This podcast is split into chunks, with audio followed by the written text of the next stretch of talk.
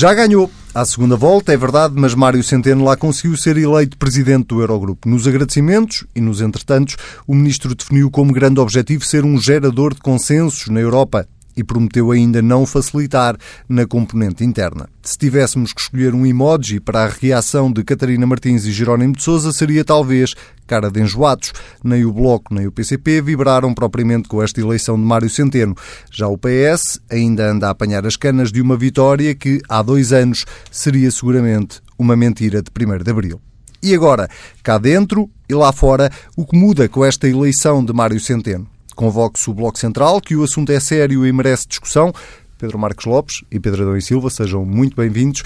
Vamos começar, se calhar, eh, lá por fora, para perceber, Pedro Adão e Silva, vou começar por ti, eh, o que é que de facto pode mudar, eh, tendo agora o, um português na presidência do Eurogrupo, se é que tu acreditas que pode mudar alguma coisa? Eu acho que desde logo o facto de Mário Centeno ter sido eleito já prova que a mudança já está em curso. Ou seja, eu acho que é menos Mário Centeno que será um agente da mudança, é a sua eleição que é reflexo de uma uh, transformação. Este, este tipo de órgãos europeus depende menos de quem os ocupa do que por vezes nós queremos eh, acreditar, mas as escolhas que são feitas para liderar refletem eh, contextos diferentes. Ehm, e, e, e há explicações para isso. Naturalmente que, por um lado, a escolha de Mário Centeno é consequência de um conjunto de equilíbrios, equilíbrios entre países grandes e pequenos, entre famílias políticas, ehm, e, e, e, e, tem o simbolismo de ser de Ministro das Finanças num país que veio de um programa de assistência financeira e, portanto, é, eu diria que há dois anos era impossível que Mário Centeno eh, tivesse sido eleito, eh, mas eh, há aqui sinais, a meu ver, importantes de, transformação. Eh, apesar de tudo, também podemos ter algum ceticismo eh, que resulta, por exemplo, de uma das discussões que está em cima da mesa na Europa, é saber se reforma o Eurogrupo ou, pelo contrário, se cria um super-ministro das, das Finanças. Neste contexto, faz sentido que aquilo que se passa para já no Eurogrupo fique, de certa forma, uh, suspenso. Uh, mas tem efeitos, é um sinal, é, é, uma prova para muitos daqueles que, um pouco por toda a Europa e em Portugal, que é, para o efeito também aquilo que nos preocupa mais, olham para a Europa como uma entidade monolítica que não muda. Isto é a prova que a Europa muda. E muda como sempre mudou. pequenos passos, negociação permanente, mas há temas que não faziam parte da agenda europeia que agora fazem. por exemplo, Mário Centeno, há, não sei precisar, há oito, nove meses, subscreveu uma carta eh, em conjunto com outros colegas ministros das Finanças dos países do Sul e também o ministro eh, francês, onde eh, apelava que um conjunto de temas passassem a ser tratados, nomeadamente uma questão que parece uma questão metodológica e muito técnica, que é o conceito de déficit estrutural, mas que é uma questão central para aquilo que é a estratégia orçamental dos Estados-membros, a criação de um, de, um, de um, estabilizador automático europeu, uma espécie de subsídio de desemprego de, de nível europeu, a criação de um fundo monetário Europeu. São tudo temas que estavam bastante afastados da agenda política e que passaram eh, a aproximar-se. Ehm, e, de certa forma, a escolha reflete eh, também já esse, eh, esse novo contexto. Agora sobram outras decisões que estão ligadas a esta. Uma é foi dado o tiro de partida para a escolha para um conjunto de órgãos europeus. Em 2019 mudará a liderança do BCE, da Comissão eh, e do Conselho e, portanto, naturalmente que eh, há aqui uma primeira escolha que liberta os países maiores e os partidos para fazerem outro tipo de escolhas eh, eh noutros, eh, noutros, noutros órgãos eh, e há algum impasse também por força de não estar clarificada a situação política alemã.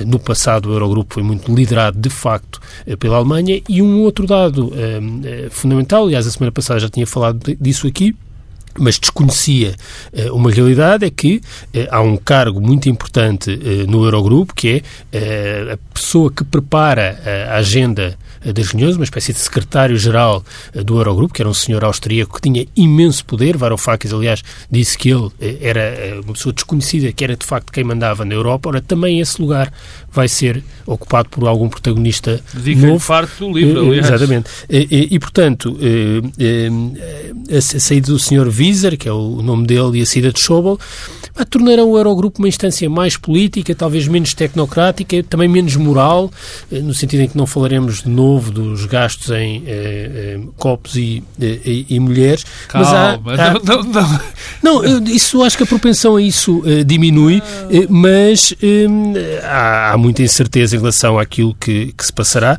Apesar de tudo, eu julgo que do ponto de vista da política nacional, mas teremos a oportunidade de falar disso, Sim. Eh, isto produz vários, vários efeitos. Pedro Marcos Lopes, não estás tão otimista como o Pedro Dão e Silva? A minha questão é muito simples, quer dizer, e já vem de, de, de quando se começou a falar de forma séria de, de Centeno ser o presidente do Eurogrupo, quer dizer, será que a escolha de Centeno reflete o a possibilidade de existirem novas escolhas, eh, novas agendas, um, um certo, uma certa inflexão de, das políticas europeias, ou se é alguém que aparece como uh, uma pessoa que vem para que tudo mudar alguma coisa para que tudo fique na mesma. Quer dizer, isto na minha, isto eu acho que esta é a minha dúvida, não será só obviamente a minha dúvida se isto corresponde, se esta eleição de Mário Centeno corresponde a uma,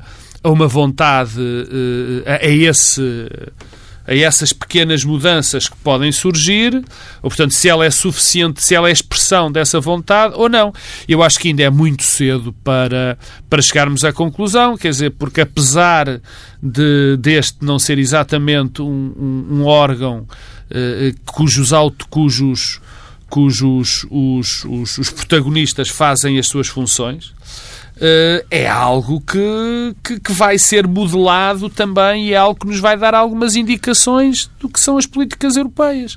E isso, a mim, no fundo, a mim, e repito, não é só a mim, é a grande questão. É a grande questão. Será que estamos no, no, no, no início de uma inversão bem, inversão estou a exagerar, mas numa mudança das principais escolhas europeias. Mas, Será Pedro, que vão ser chamadas. A questão é que eu, quando nós olhamos para aquilo que acontece na Europa, não é como se houvesse momentos de grande viragem. Não, isso é verdade. Não, claro, isso é o que E se nós agora começarmos a olhar retrospectivamente, é, há que reconhecer que a Europa já começou a mudar e não foi agora. Não, não foi. E de certa forma a eleição de Centeno é mais um reflexo de uma mudança. Eu não, eu não tenho nem otimismo nem pessimismo não. em relação ao que possa acontecer para a frente. Eu só julgo é que eh, isto é mais um sinal de que alguma coisa mudou. Mas eu não discordo. Porque mudou desde logo com uh, aquilo que foi a posição do BCE. Que, é verdade. Ah, foi uma posição, convém não esquecer, que foi tomada ao arrepio da vontade do governo alemão do Banco Central Alemão. depois teve Quer dizer, com, em, em, em, em tensão política eh, intensa com a vontade do governo alemão. Quando o BCE, quando Draghi diz que fará tudo para salvar o euro Pedro, começa a ter uma Pedro, intervenção uma sistemática no mercado. Eu não duvido, eu não duvido, nem, nem, nem, nem estou a dizer que que não tens razão e que isto pode, pode mostrar. Agora, o que pode mostrar alguma inflexão ou até seja uma sequência de, de, de, de acontecimentos que leve a que vai existir mesmo essa inflexão. O que eu sei e que todos nós sabemos, é que estas mudanças são tão frágeis, quer dizer, tudo pode mudar com uh, mudanças, tudo pode mudar com eleições que não corram bem na Alemanha, digamos assim, tudo pode ter. Estas mudanças são tão frágeis que a capacidade destas pequenas mudanças voltarem todas para trás é enorme. E a questão que fica é se Centeno vai ser um ajudante a essa, a essa mudança, vai ser um agente de mudança ou não. E eu acho que isso é, é, é o que está em causa. Aliás, tudo o que está em causa uh, uh, neste momento uh, na Europa é saber se, estas, se, se, vai haver uma inflexão mais marcada. Mas, é exemplo, é verdade há, que o Pedro tem sim. razão quando diz, é verdade, aliás, Pedro tem razão, e não, não, é só ele que o diz, todos dizemos, que houve um conjunto de, de, de aspectos que mudaram muito, quer dizer, já estamos muito longe. Pondo as coisas para que, para que todos possamos perceber bem. Se a crise grega se desse, se desse nesta altura, a resposta que foi dada à crise grega, à crise grega não seria com certeza aquela que foi dada. E por outro lado, também é verdade que se aprendeu muito com a crise grega, que provavelmente foi sim esse o maior agente de mudança, eh, as más, as no más entanto, consequências. ainda não está resolvida, não é? No entanto, longe não, de estar resolvido. Não, porque, uh, isso me permite, seja a minha posição desde, desde sempre em relação a este, a esse, o problema da crise grega não é só foi o que aconteceu com a crise grega. É que com a crise grega a solução para a crise grega fez com que a crise grega ainda se aprofundasse mais. Portanto, esse é, é, é, em termos muito gerais, é a minha grande preocupação. É, eu acho que é a preocupação de toda a gente. É se pode, vai haver uma continuação destas, destes pequenos passos ou não. As coisas mudam, vêm para trás muito rapidamente. E se, e se Centeno, chegando no momento certo, vai, certo, vai ser esse agente de mudança ou continuar a ser agente de mudança. Continuo com Deixas-me oh, deixa só dizer uma coisa ainda sobre uh, a, a dimensão Europeia que me parece uh, essencial e que, no fundo, ajuda a compreender qual vai ser a margem de manobra uh, do, do Eurogrupo. Agora, se calhar até não, não, falando apenas em centeno. É claro que há aqui um conjunto de temas que uh, estão a ser debatidos e que há um, um conjunto de Estados-membros que estão interessados em que esse debate. Esses temas não faziam parte da agenda e isso é importante. Só que esse, esse agendamento de novas questões coexiste com uma discussão institucional e política mais profunda, que é saber se eh, vamos eh, reformar o Eurogrupo ou alternativamente criar uh, um super-ministro das Finanças, como por exemplo propõe uh, o Presidente da Comissão, no que é acompanhado, aliás, por vários Estados-membros. E, e, e, esta uh, discussão, a meu ver, é mais relevante para determinar o que possa acontecer na gestão do euro do que qualquer outra. E é uma, Isso é uma enorme verdade. E é uma gestão que assenta, a meu ver, em alguns equívocos. Desde logo porque estamos num... Faça um exemplo de como a Europa, que progride muito em torno de negociações difíceis, instáveis, eh, complexas, pode estar aqui perante uma convergência de interesses contraditórios. E quais são os interesses? É que há dois motivos que levam os Estados-membros a desejar a criação desta figura do Super-Ministro eh, das Finanças. Aqueles que acham que, havendo um Super-Ministro das Finanças, a capacidade de, desde Bruxelas, controlar os orçamentos nacionais será maior. Ou seja, a centralização deste poder num eh, eh, super-ministro das Finanças europeu, eh, será uma forma de aumentar a disciplina orçamental em alguns Estados-membros. E outros, talvez entre os quais se inclua Portugal e os países da periferia da zona euro, olham para esta figura como, bom, finalmente, havendo um ministro das Finanças europeu, a Europa terá eh, recursos europeus que são aqueles que são necessários para compensar eh, as divergências de que Mário Centeno, aliás, eh, fala abundantemente num discurso que fez há cerca de um mês perante os seus eh, eh colegas ministros das Finanças eh, da zona euro em, em Tallinn. Ora, estas são duas perspectivas completamente antagónicas e julgo que eh, qualquer uma delas tenderá a frustrar aquilo que é a expectativa dos Estados-membros, com uma questão, a meu ver, eh, agravante. É que eh, a criação desta figura seria, naturalmente, uma espécie de vice-presidente da Comissão, mas que presidiria também ao Eurogrupo. Ou seja, o lugar, o lugar de, Mário, de, de Mário Centeno perderia a relevância no sentido em que não mais teríamos um Ministro das Finanças de um Estado-membro como Presidente do Eurogrupo, mas passaríamos a ter um Vice-Presidente da Comissão que era Super-Ministro das Finanças e que presidia ao Eurogrupo. Ora, eh, se há coisa que a Europa tem sabido preservar é a diferença entre aquilo que são as instituições comunitárias, a Comissão, e as instituições intergovernamentais, onde os Estados-membros estão representados, o Conselho e também o Eurogrupo. E, portanto, o que é que passaríamos a ter? Uma figura que estava em todos os lados ao mesmo tempo, ao mesmo tempo que ainda geria uma parte do orçamento comunitário que se aplicava à zona euro. Portanto, eu temo que este género de confusão possa fazer regredir alguns dos pequenos passos positivos que a Europa tem sabido dar e eu devo dizer que, até ver, a eleição de Mário Centeno é essencialmente o domínio do simbólico. Eh, mas não por acaso eh, o, Financial Times esta semana reconhecia que dar a presidência do Eurogrupo a um ministro de um país resgatado ainda, para mais, ainda por cima de um governo socialista anti-austeridade, carrega um simbolismo poderoso. Ou seja, a dimensão simbólica já está lá. Uh, Mário Centeno, há dois anos, era visto como alguém que tinha uma estratégia orçamental perigosa. Depois falava-se de sanções. Entretanto, é presidente do Eurogrupo. Isto tem significado político. Deixa-me deixa dar uma pequeníssima nota em relação à, à possibilidade de, que o Pedro agora trouxe à colação da, da possibilidade do Ministro das Finanças europeus. Eu, uh, olha, lá está. Lá está. É um dos dados que, na minha opinião, faria com que muitas das conquistas até agora, nos últimos anos, eh, enfim, eh, que aquilo que foram conquistas, na minha opinião, de alguma mudança na política europeia, eh, acho que corria o risco de vir todas para trás, seja quem fosse o Ministério das Finanças, porque a própria criação desta figura cria, volta a fazer surgir algo que é evidente no processo de, de integração europeia que é a falta de democracia, a falta de alguma, a, a falta de alguma transparência, a falta da participação a, a, disparidade entre o que é uma Europa de comunidades, uma Europa de países, de países soberanos e uma entidade que supostamente está por cima desses Estados Mas soberanos. Mas isso, a Constituição Europeia é isso. Eu, eu acho que o problema, Pedro, o problema Pedro, não é esse. O Presidente da Comissão é Pedro, isso. E os comissários acordo, são isso. De acordo, a questão mas, é, mas, é teres um órgão que é intergovernamental como o, como o Eurogrupo, em que são representados sim. os ministros, ser presidido Pronto. por um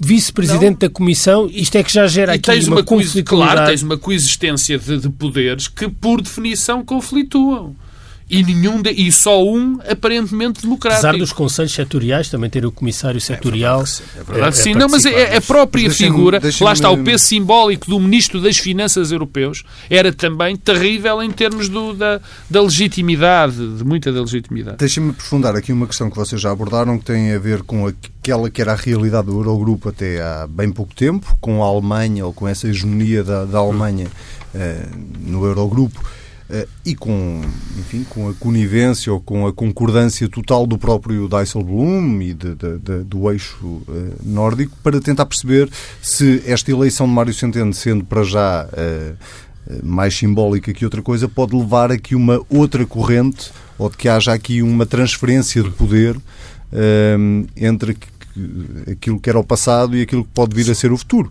Não digo do norte para o sul da Europa, mas Mário Centeno conseguirá regimentar. Existirá, uh, sim, a regimentar uma base uh, suficientemente alargada para, de facto, implementar uma política diferente na Europa? Olha, sobre isso, três coisas eh, rápidas. A primeira tem a ver com o mandato, a segunda com a natureza do órgão e a terceira com a capacidade de influenciar a agenda e a liderança eh, europeia. Bem, até aqui o Eurogrupo foi um órgão com um mandato muito alargado, eh, exorbitando daquilo que os tratados permitem. Aliás, é um órgão que está pouco formalizado, nem sequer sabe bem como é que é o funcionamento, como é que as decisões são tomadas. Há relatos disso, aliás, quer dizer, tudo o que Varoufakis conta e relata, independentemente das considerações que possamos fazer sobre a, a estratégia tática seguida pela Grécia naquele momento, ou, se, ou até sobre a razão substantiva. Agora, do ponto de vista do funcionamento do órgão, só há razões para nos preocuparmos. Quer dizer, eh, eh, o mandato do Eurogrupo foi muito alargado, eh, durante o período mais agudo da crise, exorbitando claramente aquilo que os tratados até permitiam, pronunciando sobretudo, desde sobre referendos nos Estados-membros, eh, regulação do mercado de trabalho, quer dizer, não, não tem nada nada a ver com aquilo que se espera uh, do, uh, da reunião dos ministros das Finanças da, uh, da zona euro. Depois há a questão da natureza informal do órgão e até com esta singularidade da presidência acumular com continuar a ser Ministro das Finanças do Estado-membro. Isto é também uma, uma situação bastante singular uh, no, no, quadro europeu e, ao mesmo tempo que essa coexistência de lugares, que é Ministro no seu país e Presidente do Eurogrupo, coexistia com um papel determinante, de facto, das pessoas que preparavam as reuniões e há relatos também sobre isso, sobre este grupo de trabalho do Eurogrupo e o poder que este grupo tinha. Varoufakis, há bocado não me lembrava, dizia-lhe que era o verdadeiro rei da União Europeia. Finalmente, a liderança. A questão é que os organismos europeus e os órgãos europeus refletem também a correlação de forças na política doméstica dos Estados-membros. E alguma coisa aconteceu entretanto e alguma coisa acontecerá para a frente. E o essencial é perceber qual é a solução do governo que vai sair na Alemanha. Alemanha. Eh, porque até aqui, de facto, o, Eurogrupo era liderado pelo Ministro das Finanças uh, alemão. E a França se... tornou-se quase um país neutro agora no meio disto tudo, não é? Mas, mas o, o problema é que vários dos temas que são Menos relevantes agora. para a discussão uh, no médio prazo e no curto prazo da zona euro são temas que têm sido introduzidos pela, uh, pela, pela, França. E ao mesmo tempo que se concretizar a expectativa de que teremos a ter uma grande coligação na Alemanha e que o Ministro das Finanças seja do SPD, o SPD tem no seu manifesto eleitoral muitas das questões que vão ao encontro de, eh, de algumas das questões que a França propõe e, portanto, isso o problema é que a praxis um contexto, do PSD não criará, tem sido exatamente criar... igual àquela que muitas vezes é anunciada, como todos sabemos. Sim, mas, mas criará um contexto eh, para que eh, as, coisas, eh, as coisas mudem, eh, mas, mas é, esperar, é esperar para ver. Em todo o caso, é difícil voltar a ter o Eurogrupo com uma posição crítica, como tinha até há não muito tempo, em relação à estratégia orçamental portuguesa. Há aqui uma parte absolutamente terrível, mas fáctica, quer dizer, eh, as políticas europeias, eh, dentro do Eurogrupo e fora do Eurogrupo, serão sempre muito condicionadas, ou vou dizer só muito condicionadas e as pessoas percebem o resto, pelos interesses e por aquilo que a Alemanha e a França agora, porque a França teve afastada destes processos, acharão melhor para, para, para eles próprios e, e, e, e, e em termos secundários para a própria União. É, é esta a natureza das coisas. É, tem sido essa a natureza das coisas. E para isso ajuda... Essa é a natureza da Constituição Europeia. Essa é a natureza da Constituição então? Europeia e das coisas. Segunda, o que tem ajudado também é o facto, ajudado de uma maneira negativa, digamos assim, é o facto de países dentro da Europa com problemas eh, comuns, com problemas próprios comuns, aliás, como são os países que foram os países da periferia europeia, nunca terem conseguido ter uma plataforma comum de, de contestação de muitas das políticas. Não digo de contestação, de tentar construir algo que seja evidente um contrapeso a esse peso que tem a França e a Alemanha. E nos últimos anos, muito mais a Alemanha do que a França. Será que a vinda também, voltando ao tema, será que a vinda de, de, de, Centeno, será que ter um Ministro das Finanças como Presidente do Eurogrupo de um país que foi intervencionado vai ajudar a que haja uma espécie de, entre enormes aspas, política do comum entre países que têm os mesmos problemas? Eu sempre achei que isso seria benéfico, até para haver uma certa equilíbrio de poder. Que isso tenha acontecido até agora nunca aconteceu. Se acontecer, Ótimo. E esta singularidade de ter eh, daqui para a frente um Ministro das Finanças que na prática manda no Primeiro-Ministro, porque afinal de contas o Presidente do Eurogrupo Uh, o Eurogrupo dá orientações estratégicas aos, aos governos. Isso é uma tentativa uh, de ajudar António Costa na negociação com o Bloco de Esquerda e do PCP, oh, Anselmo. Algum, algum impacto uh, a esperar ou nem por isso? É porque os, as recomendações, os alertas uh, que saem do Eurogrupo e que saem, alguns são iguais todos os anos, é, é um facto.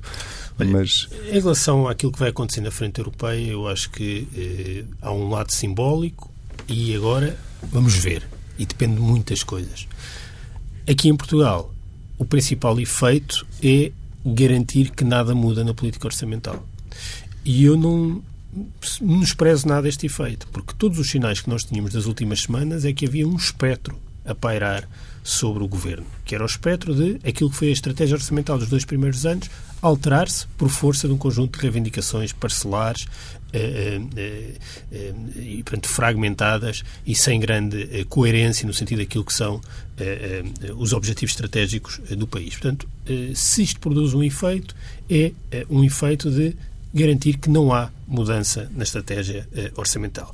De alguma forma, eh, esta eleição de Mário Centeno, de agora novamente do ponto de vista da política eh, nacional, representa de facto a celebração dos dois anos de governo. No meio de vários casos eh, o governo eh, não foi capaz de celebrar a si próprio eh, e a eleição de Mário Centeno é que é, de facto, a celebração destes dois anos. E é a celebração de dois anos porque tem vários efeitos políticos à direita, no PS e à esquerda. Bem, no PS o efeito é o mais claro, é que serve para sublinhar aquilo que é o compromisso uh, do governo com uma estratégia moderada, uh, europeísta e, portanto, todos os, uh, os avisos de radicalização do governo que estiveram muito presentes há dois anos, não tanto nos últimos dois anos, mas há dois anos, agora é que foram todos à vida. mas tem também um efeito relacional naquilo que tem a ver com os partidos à direita e com os partidos à esquerda. A consequência imediata desta eleição e deste reconhecimento europeu é que as próximas eleições legislativas e aquilo que se vai passar na política portuguesa a partir da mudança da liderança uh, do uh, eh, PSD é que uh, o PPD-PSD ou o PSD é, dependendo de quem é, seja eleito líder. Traduzido Pedro Santana Lopes ao Rui Rio, Rui Rio. para os mais ah, atentos. Muito, muito gosto ao Pedro desta blague. não mais poderá organizar a sua estratégia, a sua diferenciação política com base numa crítica sistemática à estratégia orçamental do governo. Isto foi uma espécie de prova dos nove. Pedro Passos Coelho, em 2016, no final de 2016, dizia sempre soube que o modelo do PS ia falhar, não pensei que fosse tão rápido. Isto a propósito da política orçamental. Ah, esse, esse discurso foi enterrado de vez. O que, a meu ver, tem também riscos, porque se o PSD ou o PPD-PSD não se diferenciar em matérias orçamentais e económicas, nós corremos bem o risco de ter uma campanha e os próximos anos da política portuguesa baseados em casos. E haverá o risco de ter o PSD ou o PPD-PSD a elogiar... Também tu, Anselmo. Também tu. Estou só a, seguir, só a seguir aqui o padrão do Pedro. A elogiar o, o Presidente do Eurogrupo e a criticar o Ministro das Finanças? Acho, acho muito difícil. Isso já é o nível de, de esquizofrenia que não é sustentável politicamente e, portanto, eu acho que é preciso é virar a página e mudar a página e ter uma, afirma, uma afirmação, uma afirmação uh, mais... Não, o PPD-PSD pode bem fazer isso. E o PSD? Será, será pouco eficaz. Eu, eu, temo, eu, eu, tendo a achar que o PSD, mesmo assim, tem, tem melhor senso do que, eh, ou mais bom senso do que o PPD-PSD. E, portanto, isto tem um, tem um lado positivo de virar a página. Quer dizer, não vamos continuar a insistir eh, num tema que eh, não vale a pena. Eh, e, e eu sobre isso também queria dizer uma, uma, uma questão até um pouco retrospectiva e que é um um sinal importante até para dentro do governo e para dentro uh, do próprio uh, Partido uh, Socialista. É que há muito quem ache que uma das explicações para o mau resultado eleitoral do Partido Socialista nas últimas legislativas foi o cenário macroeconómico de Mário Centeno.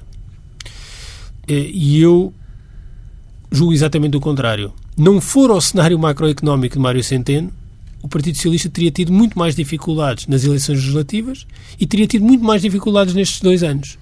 E porquê? Eu não, eu não, desculpa, não estou a perceber. Tu achas que alguém votou a olhar para o cenário macroeconómico? Não, acho sim. Acho que alguém votou porque o PS tinha um problema de credibilidade na, na, componente eh, orçamental e de estratégia económica que resultava, da bancarrota, resultava da bancarrota e ao mesmo tempo que tinha eh, um primeiro-ministro a contas com casos de corrupção e, portanto, Mário Centeno e o facto de ter construído um programa escrutinável, baseado em conhecimento, que podia ser debatido publicamente, credibilizou a estratégia uh, do PS e, fundamental, uma vez no governo, credibilizou a estratégia orçamental do governo. Isso tem a ver, com, parte, tem a ver com, eh, tem a ver até com os traços de personalidade eh, de Mário Centeno, o tipo de perfil. Eu, eu, tenho muitas reservas em relação aos académicos que vêm para a política, mas acho que quando os académicos vêm para a política e conseguem ficar numa posição intermédia de manter um perfil académico de colocar as questões, mas ao mesmo tempo eh, conseguir conciliar isso com alguma eficácia e eficiência eh, na mensagem, na gestão política, acaba por a solução eh, ser boa. E eu julgo que isso é uma lição sobre estes dois anos e sobre as legislativas, mas é essencialmente uma lição para aquilo que se vai passar nas próximas legislativas. Se o PS pensa que ganha, perde ou empata as eleições independentemente daquilo que se passa na frente orçamental e independentemente daquilo que é a sua capacidade de ter uma estratégia eh, económica e financeira rigorosa, está completamente equivocado. Isto continua a ser a principal mais-valia, a principal vantagem eh, competitiva do Partido Socialista. E por isso, as críticas à esquerda, e a zanga dos primos, para utilizar uh, uh, o termo que muitas vezes é utilizado uh, dentro da geringonça, a zanga dos primos não é má para ninguém, porque permite diferenciar ao PC e ao Bloco de Esquerda e permite ao PS reafirmar a sua posição moderada, centrista eh, e europeísta. Ah, isso não vejo que perdas eleitorais é que há eh, de um lado e de outro. Não estou eh, bem a ver para já que perdas eleitorais é que isso pode produzir. Esta família forçada sempre me há de espantar, porque eu acho que há, há dois primos na política portuguesa, mas não é com certeza o, o PS, o Bloco de Esquerda e o PCP. É muito mais o PS e o PSD que são primos e não o Bloco de Esquerda e o PCP com o PS. Mas isso é uma discussão Tu bem tentas altura. ressuscitar o Bloco Central. Não, não, tento, não tento ressuscitar de todo. Aliás, porque ele está bem vivo. Aliás, a prova disso é que temos aqui. está no meio de nós. está no meio, está de, nós. de nós. Ele, ele, aliás, se há prova se, se, se, nós temos uma semana que nos pode dizer que o Bloco Central está no meio de nós e não só neste programa, mas na política portuguesa, esta questão da é estratégia é de defesa. Ah, quer dizer, vamos começar para os, para os problemas que a, que a eleição de Mário Centeno causa, causa, enfim, em termos teóricos, para, sobretudo para o, para o PSD. É evidente que vai ser muito mais difícil ao PSD, ou seria mais difícil ao PSD, e vai ser, estou convencido, atacar a política orçamental do governo nesta altura. Porque nesta altura o governo tem uma espécie de um alibi que é o alibi europeu. Alibi europeu que Pedro Passos Coelho e o PSD até agora isso, até agora, enquanto foram governo, melhor, e até agora, eh, eh, em termos teóricos, sempre defenderam como seu património. Património de uma política orçamental como a que está a ser, como a que a Europa segue, era o património do PSD. Foi essa, eh, essa herança que foi defendida a todo transe. Na minha opinião, foi defendida muito mais do que era a, a, a, a vontade, até a vontade europeia, mas isso é, é outra história. Portanto, em termos da política orçamental, vai ser difícil ao PSD contestar uh, o Partido Socialista. E se o Partido Socialista também acha que esta é boa política orçamental, eu não sei que melhor exemplo poderemos ter da existência fática uh, desse Bloco Central. Bom, esse é o primeiro ponto. Mas a oposição a um governo longe está de ser apenas dentro da questão orçamental.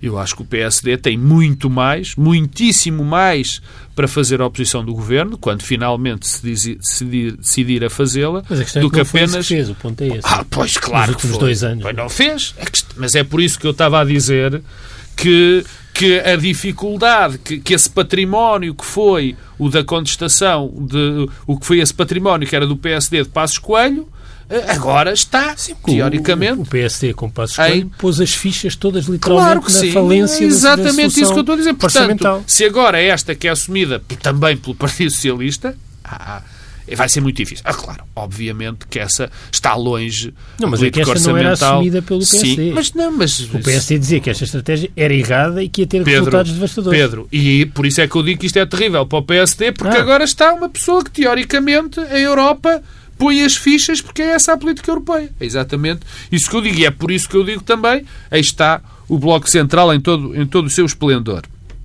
Bom, mas, e, e, voltando àquilo que eu estava a dizer, este não é o único ponto onde se pode fazer oposição. E o PSD, quando se reorganizar, tem muitos, tem muitos lados para fazer, eh, para fazer oposição, que não só a política orçamental. Agora, há aqui, evidentemente, um problema, na minha opinião, muito mais sério, que é os problemas, à, à teoricamente, à esquerda. Qual é, qual é o maior, qual foi, desde o princípio, assumido, qual foi o maior, o maior entrave dentro deste acordo? É a política europeia. É a política europeia que era um fator de divisão entre o Partido Socialista, era e é, entre o Partido Socialista, o Bloco de Esquerda e, e o PCP. Tu achas que se vai agravar? Não, eu acho. Esse fator de divisão. Não, mas eu acho. O que eu a semana passada aqui disse, e quando se falava de nós irmos ter uma sucessão de casos e casinhos eh, na política portuguesa, vai ter muito menos a ver com a linha da oposição, se for bem feita, do Partido Social Democrata e muito mais com aquilo que vai ser a atividade do Bloco de Esquerda e do PCP. Mas muito mais.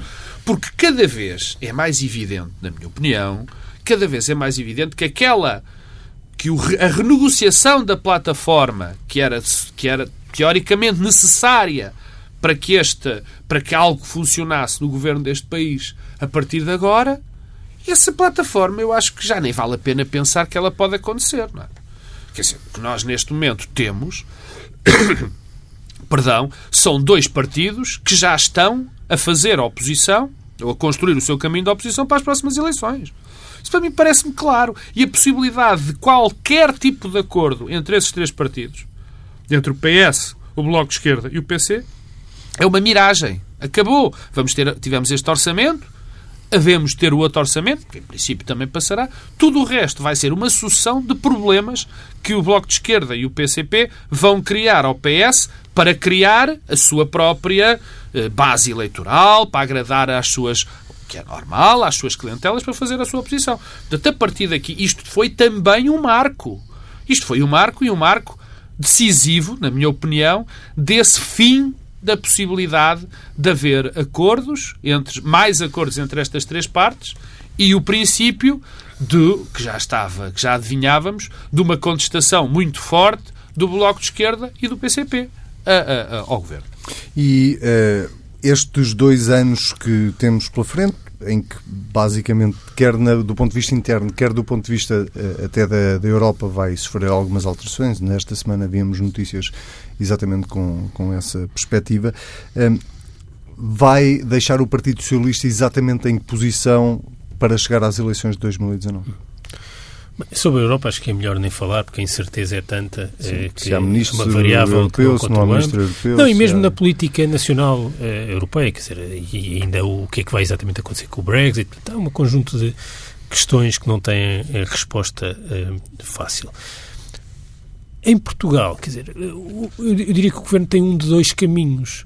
É, é o, um é o caminho das últimas semanas, que é eh, não assumir a agenda e não ter iniciativa eh, e, portanto, estar sempre a correr atrás do prejuízo, gerindo caso em caso. Se o Governo for por esse caminho, eh, vai chegar em circunstâncias frágeis às próximas legislativas. Um outro caminho é ter iniciativa e assumir o controle da agenda, e, portanto, iniciativa significa propor e chamar os outros partidos, os outros partidos é os outros partidos todos, a pronunciar-se sobre aquilo que são as suas propostas. Só que isto tem riscos enormes. Tem, é? A outra solução tem mais riscos. A não meu sei. ver, a outra solução tem Ai, mais para riscos. Para o país tem. Para o e, país e, não, não, e também para o Governo. Ah, porque, de certa forma, eh, eu não alimento grandes ilusões eh, sobre a possibilidade de termos uma gestão eh, em lume brando, eh, em que uma parte essencial dos assuntos que o país tem de enfrentar e resolver eh, são postos à parte. Tu achas que Isso pode haver funciona. mais casos idênticos àquele da, da, taxa sobre as empresas de energia renovável se o não, Governo eu, não tiver sim, a iniciativa e se deixar estava, à mercê Eu quando estava a pensar em casos não estava a pensar nisso, estava mais a pensar no Panteão, uh, no Infarmed, ah esse género de casos que ocupa uma parte importante da agenda uh, mediática, mediática e política. Que e, ocupa, ilusão. e ocupa quando? Ocupa nos momentos precisamente onde não se estão a discutir questões políticas uh, essenciais. E, portanto, eu julgo que há um conjunto de matérias em torno das quais o Governo tem de assumir a iniciativa e chamar os partidos ao debate. Mas, se isso acontecer, muitas coisas não serão aprovadas, não haverá entendimento. É da vida, mas mostrará que há uma agenda clara. E ou há uma agenda clara para disputar as próximas eleições, ou então é mais difícil. E oh, Pedro, mas temos que reconhecer que o PS não o tem feito. O Governo não, não tem, tem feito. Mas eu, eu comecei por dizer, não, não. o que se passou foi, o PS, o Governo, no caso, antes do verão, celebrou a saída do procedimento por déficit excessivo e a, a, a, o upgrade no rating da República. A partir daí, é, agonizou, apesar de ter ganho umas eleições autárquicas, o que não seja de ser uma coisa verdadeiramente paradoxal. Não, Muito porque bem. isso deixou assustado, porque isso deixou assustado, particularmente pelo problema que, que se criou num, num, dos lados da geringonça, que foi no Partido Comunista Português. E ainda não saiu desse susto. E não há um mínimo indício, isso que, que isso seja que fique claro, não há o mínimo indício de que o governo não vá dormir durante dois anos. Parece-me claro que já tomou aquele remédiozinho que se toma quando se tem sono. Muito bem, tenho a suspeita de que vamos voltar a falar muito mais sobre este assunto nos próximos eh, programas. Este uh, termina por aqui. Pedro Marcos Lopes, Pedro Adão e Silva, muito obrigado. Nós voltamos a encontrar-nos precisamente daqui uma semana. Já sabe, se quiser ouvir, basta ir a tsf.pt e pode ouvir as vezes que quiser. Se quiser comentar, pode comentar com o hashtag TSF Bloco Central. Até daqui uma semana.